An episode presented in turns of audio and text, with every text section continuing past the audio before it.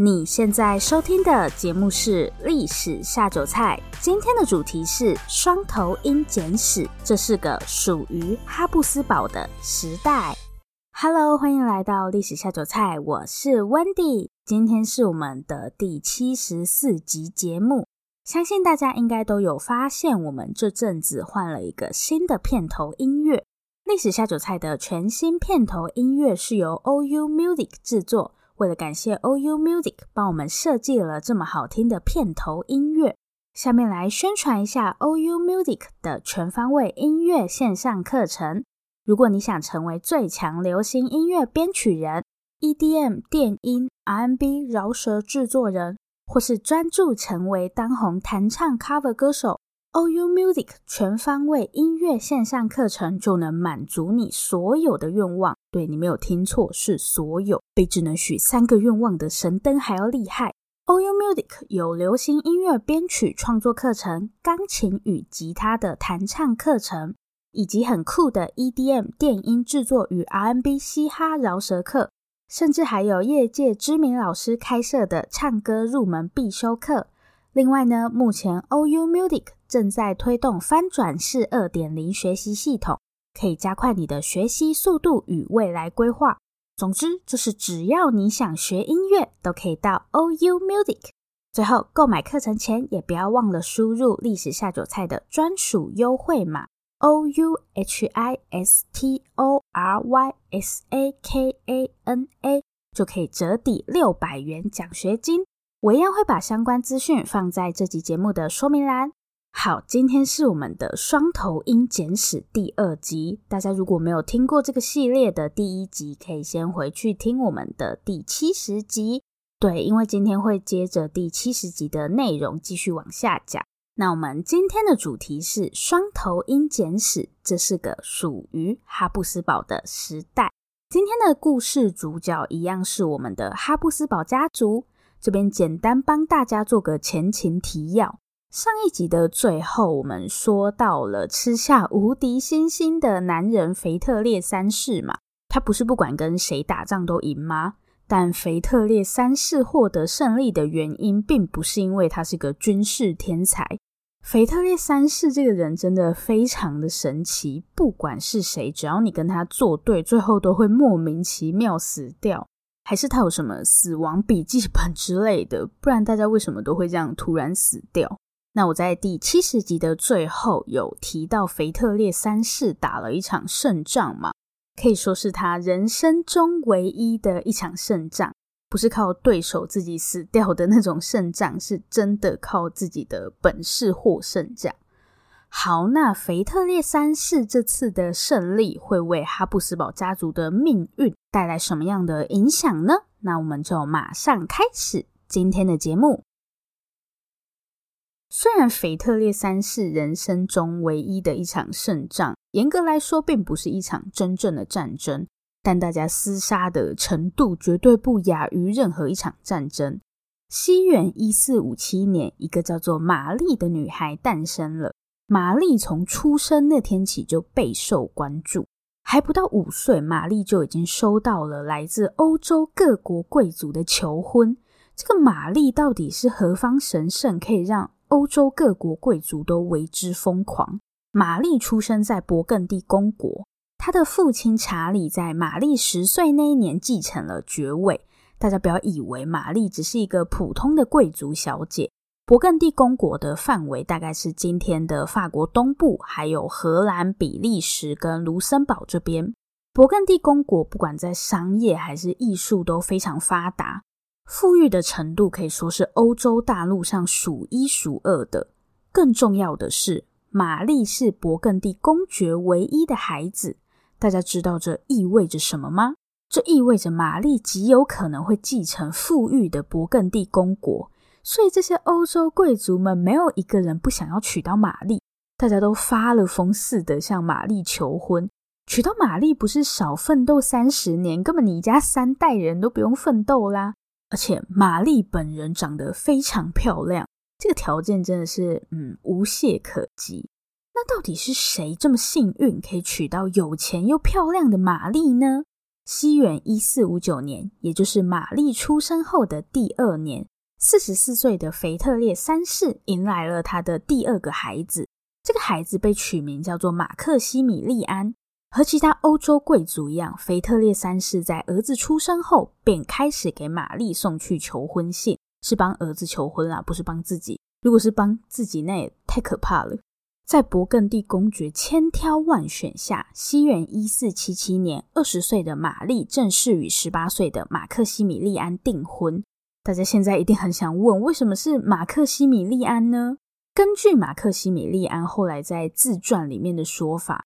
他觉得勃艮第公爵会选择把女儿嫁给自己，是因为自己长得非常的帅，然后又很有男子气概。嗯，这是他本人的说法，大家可以自行决定要不要相信他。反正我是不信了。那勃艮第公爵为什么选择了马克西米利安呢？绝对不是因为他长得帅。当时的勃艮第公国面临一个很麻烦的问题。就是在他的左手边呢，有一个国家一直对他虎视眈眈，这个国家就是法国。其实，在过去很长一段时间里，勃艮第都是由法国所控制的。不过，随着勃艮第公国经济实力变强，他们就逐渐脱离了法国的控制。现在的勃艮第公国基本上就是一个独立的国家，不过法国还是会时不时来骚扰他们。这样，为了彻底脱离法国的控制。勃艮第公爵决定将自己的女儿玛丽嫁给马克西米利安，也就是神圣罗马帝国皇帝的儿子。勃艮第公爵选择马克西米利安的理由很简单，就是希望透过跟神圣罗马帝国的联姻，来彻底摆脱法国的控制。不过，就在玛丽跟马克西米利安订婚后不久，玛丽便接到了父亲，也就是勃艮第公爵查理战死沙场的消息。慌乱中继承爵位的玛丽担心法国会趁虚而入，于是她便写信向未婚夫马克西米利安求救。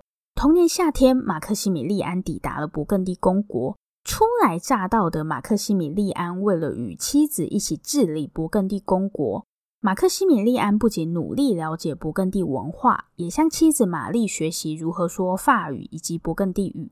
对于哈布斯堡家的年轻王子来说，在勃艮第的生活虽然忙碌，却也还算开心。然而，在马克西米利安结婚后的第五年，这对夫妻的平静生活变了调。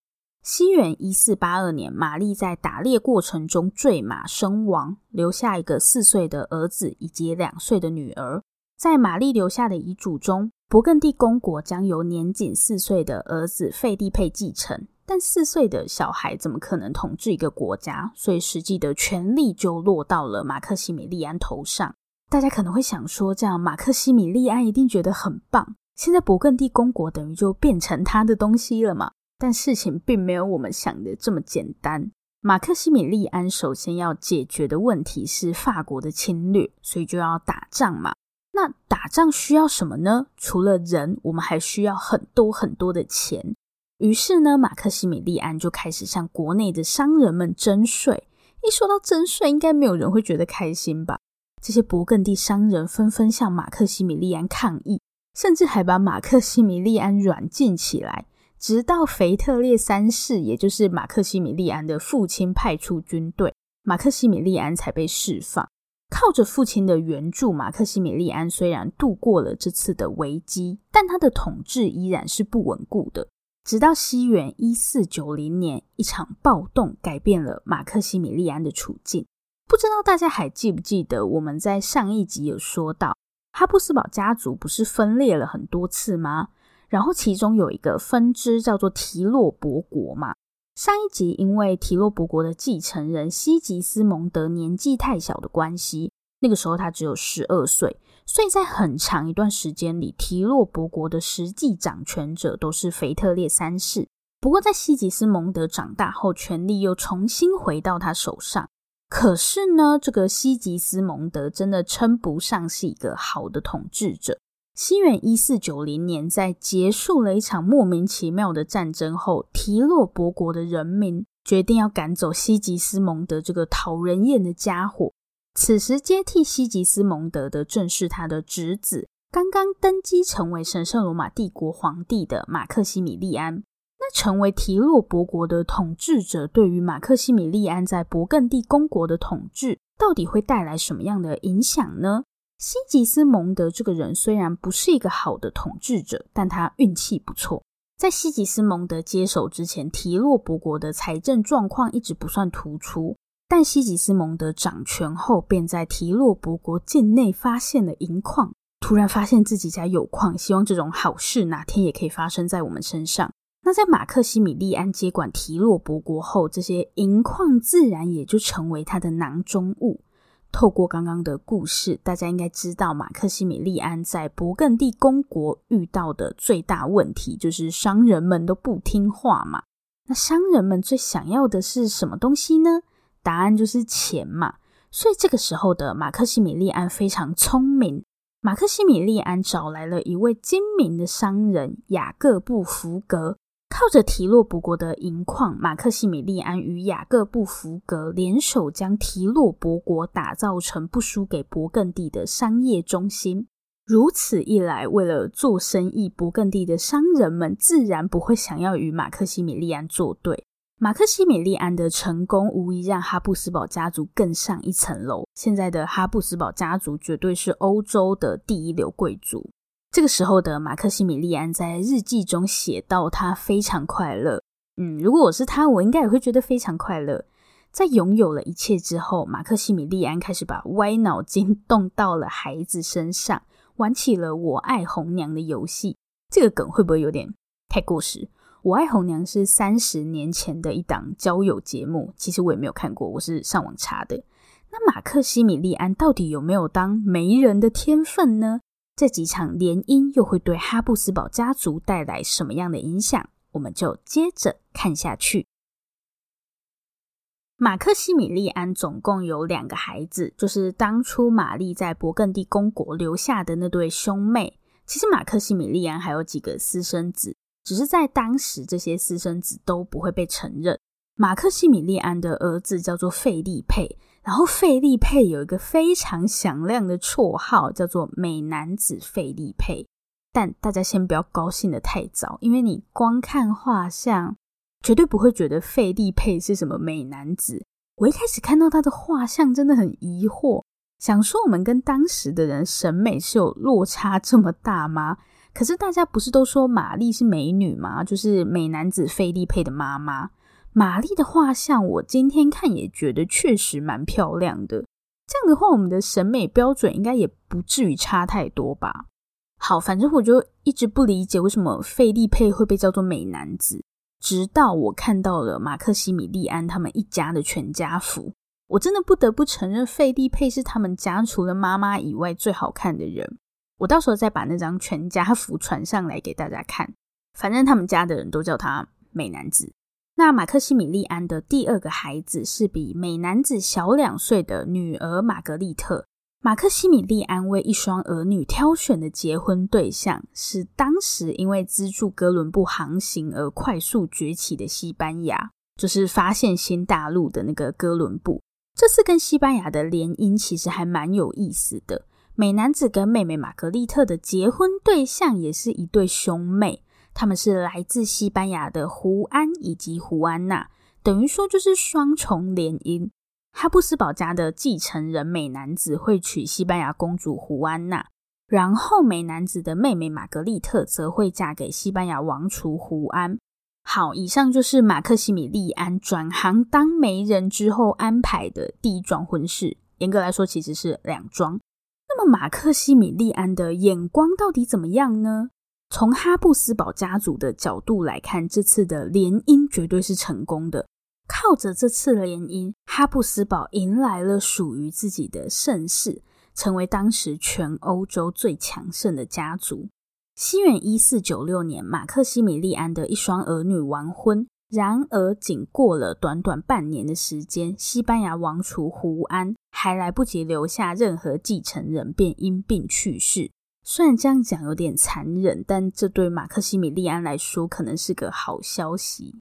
胡安一死，表示西班牙的王位将交由胡安娜继承，也就是美男子费利佩的妻子。那么在未来，西班牙自然也会成为哈布斯堡家族的势力范围。从这个角度来看，马克西米利安的安排绝对是成功的。但如果我们考虑这两对夫妻到底幸不幸福的话，我只能说马克西米利安的安排真的是不怎么样。其实胡安跟玛格丽特的感情很好，只是胡安真的太早过世了。跟胡安还有玛格丽特比起来，另一对夫妻可就没有这么幸运了。哈布斯堡家的美男子费利佩在婚礼结束后，便留下新婚妻子独自返回领地，因为思念丈夫胡安娜，只身前往费利佩的领地，没想到却意外发现丈夫出轨的事实。虽然美男子并不爱胡安娜，但胡安娜对丈夫却是一往情深。丈夫的不忠让胡安娜陷入了深深的忧郁。我跟你们说，这个胡安娜真的超级可怜。美男子出轨当渣男就算了，为了摆脱胡安娜，费利佩甚至污蔑胡安娜是疯子，就是说胡安娜有精神疾病，所以应该被监禁起来。真的很扯，对不对？你自己劈腿在先，还想要把老婆关起来，是什么鬼？不过最让我难过的还是，就算费利佩对胡安娜这么过分，胡安娜也依然深爱他。西元一五零六年，二十八岁的美男子费利佩因伤寒病逝时，胡安娜崩溃到其他人根本没有办法把她从丈夫的棺木旁边拖走。不觉得想到那个画面就很心酸吗？那个渣男真的不值得你这样。总之呢。马克西米利安一双儿女的婚姻都以悲剧收场。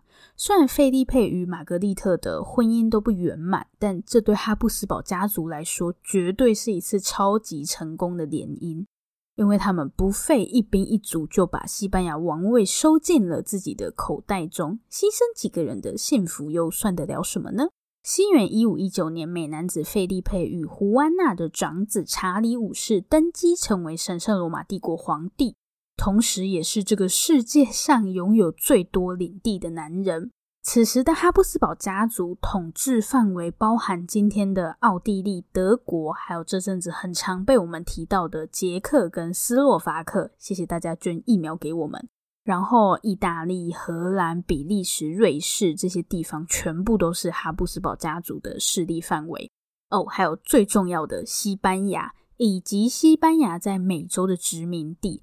这个时候，几乎大半个欧洲都在哈布斯堡家的控制下，而继承这一切的人，就是我们接下来要介绍的查理五世。查理五世在登基后几年，就发现自己要管的领地实在是太多也太大了，所以他就拉上了自己的弟弟斐迪南一世。与查理五世不同，斐迪南一世出生在西班牙，只会说西班牙语。查理五世是出生在勃艮第公国那一带，主要使用的语言是法语。那这样他们两兄弟要怎么沟通？好，反正因为查理五世的领地实在是太多了，他就决定要把一部分的领地交给弟弟斐迪南一世管理。这次没有祖传的兄弟鬩墙了，原来只要领地够大，兄弟鬩墙这件事情还是可以避免的。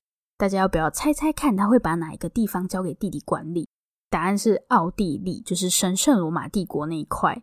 然后西班牙是查理五世自己亲自管理。这样，其实我有点不太理解这是什么安排，让从小在西班牙长大、只会讲西班牙语的斐迪南一世去管理神圣罗马帝国，然后只会讲法语、跟西班牙一点都不熟的查理五世要去统治西班牙。好吧，可能查理五世觉得西班牙比较需要他亲自管理吧。虽然之前我们并没有特别提过查理五世，但其实他已经在我们节目中出现过了。如果大家有听第四十二集，就是我们的万圣节特辑的话，应该会记得有个叫做埃尔南克尔斯特的家伙，就是征服阿兹特克帝国的那个人。然后他不是还有一个翻译兼情妇叫做马林切吗？马林切后来还被认为是美洲虎姑婆优罗娜的原型，不知道大家还记不记得？如果忘记了也没关系，欢迎大家回去复习一下第四十二集。总之，我要说的是，当时在背后支持这些探险活动的人就是查理五世。在查理五世统治期间，除了阿兹特克帝国，西班牙又陆续征服了印加帝国，所以哈布斯堡家本来就很大的领土，在这个时候又变得更大了。虽然现在提到日不落帝国，大家第一个会想到的都是英国嘛。但最早的日不落帝国其实是哈布斯堡家族。没想到当初的傀儡国王还真的就这样一步一步，从一个不起眼的地方小贵族，摇身一变成为今天的超级强权。尽管现在的哈布斯堡家族看起来风光无限，但灾难其实已经悄悄降临。这场即将到来的危机究竟是什么？哈布斯堡家可以平安度过这场灾难吗？我们就马上进入下一个部分。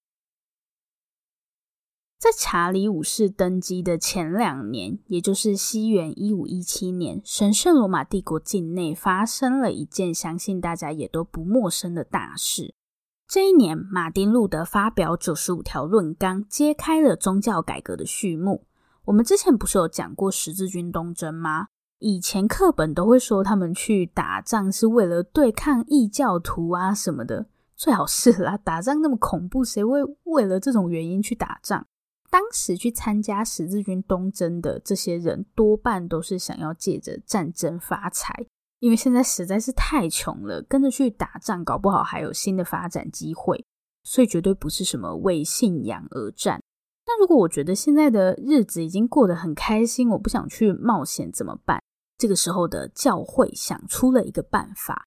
因为打仗需要很多钱嘛，一般国王打仗需要钱就是用征税的方式，然后一不小心就惹大家生气，像马克西米利安那样被愤怒的人民关起来。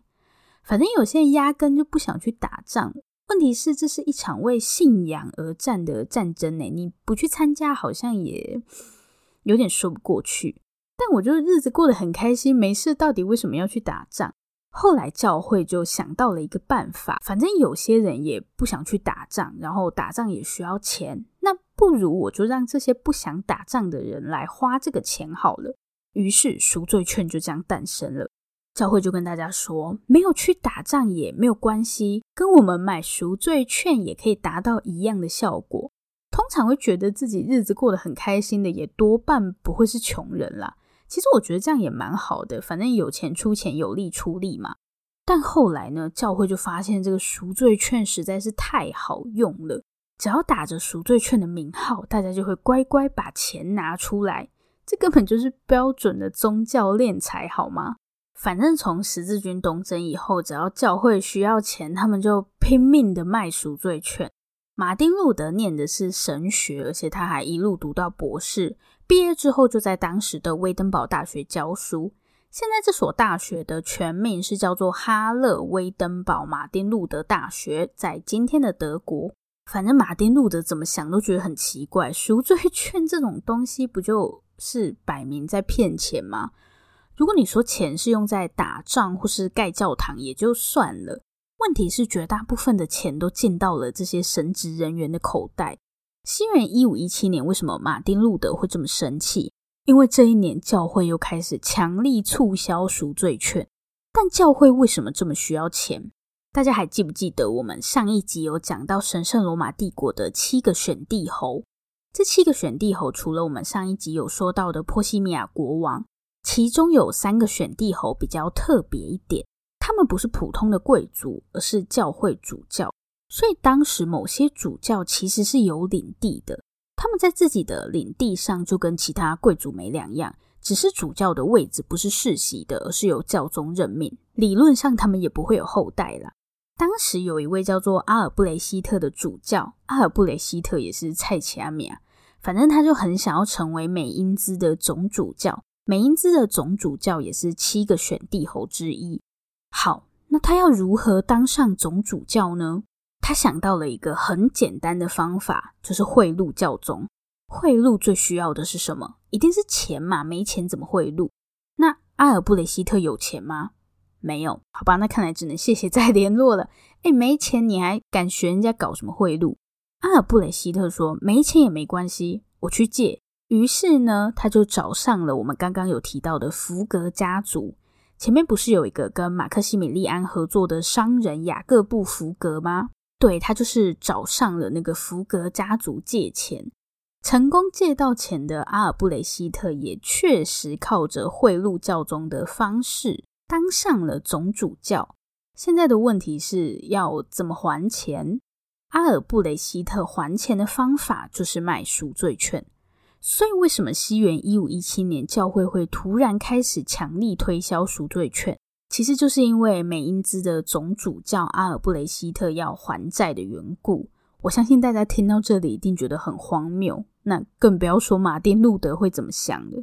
当他看着大家掏钱出来买赎罪券的时候，他真的觉得太夸张了，所以他就写了九十五条论纲，然后直接把它贴在教会大门上，告诉大家说赎罪券就是一个敛财的骗局，大家不要再被教会骗了。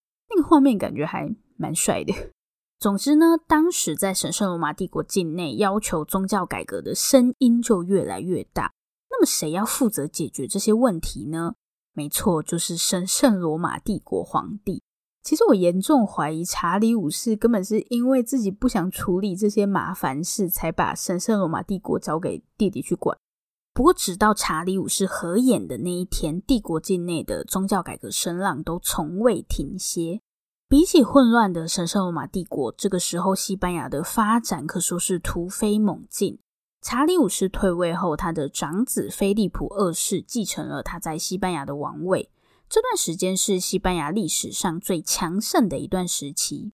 大家对西班牙的无敌舰队应该不陌生。无敌舰队就是菲利普二世在位期间创立的。敢叫自己无敌舰队，绝对不是因为他们自我感觉良好。当时的西班牙海军确实是世界第一。另外呢，今天的菲律宾也是以菲利普二世的名字来命名的。当时的西班牙嚣张到什么程度？西班牙说太平洋是他们的内海。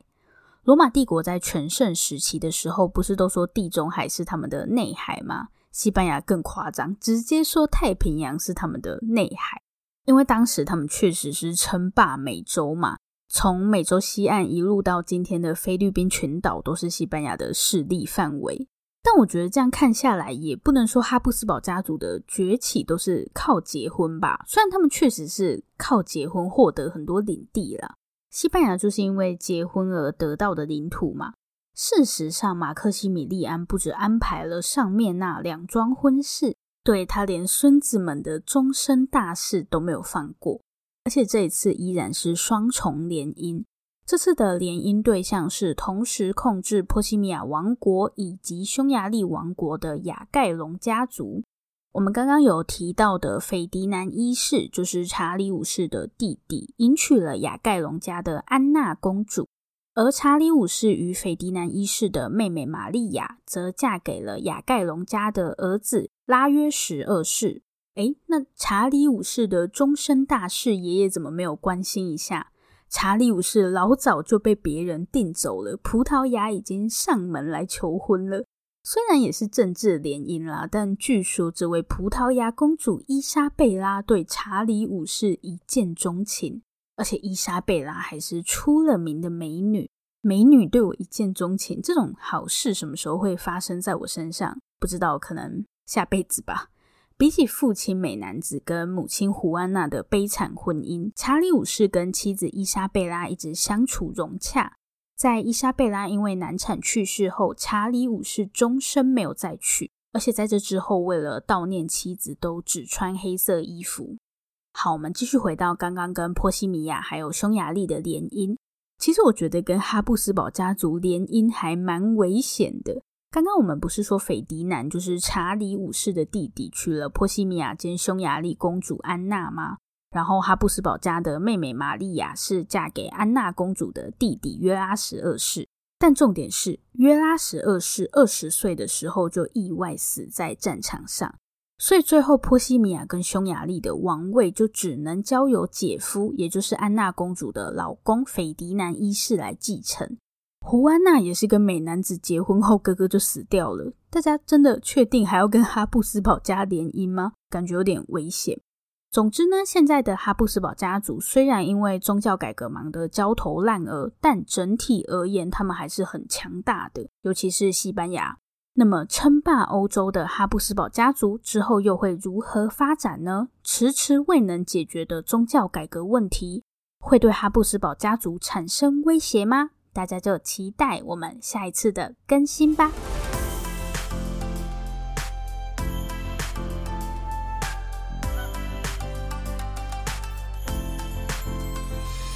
今天的重点整理今天这集主要有几个重点。第一个是在马克西米利安的统治下哈布斯堡家族可以说是进入了发展的稳定期现在的神圣罗马帝国皇帝宝座基本上都被哈布斯堡家给垄断了。另外呢，透过跟西班牙的联姻，哈布斯堡家族成功坐上西班牙王位，建立了广大的美洲殖民地，成为当时的海上霸主。不过，更值得我们注意的是，虽然现在的哈布斯堡家族看起来风光无限。但随着宗教改革的呼声越来越高，哈布斯堡家族的未来发展也多了几分变数。好，这里是历史下酒菜，我是 Wendy。如果喜欢我们的节目，欢迎订阅我们。最后，最后，如果你收听完本集节目有任何的想法，希望与我们交流，或是有任何的建议心得，都可以留下你的评论，不要害羞，大方的留下评论。如果你真的真的很害羞，那就订阅我们吧。这里是历史下酒菜，我们下次见，拜拜。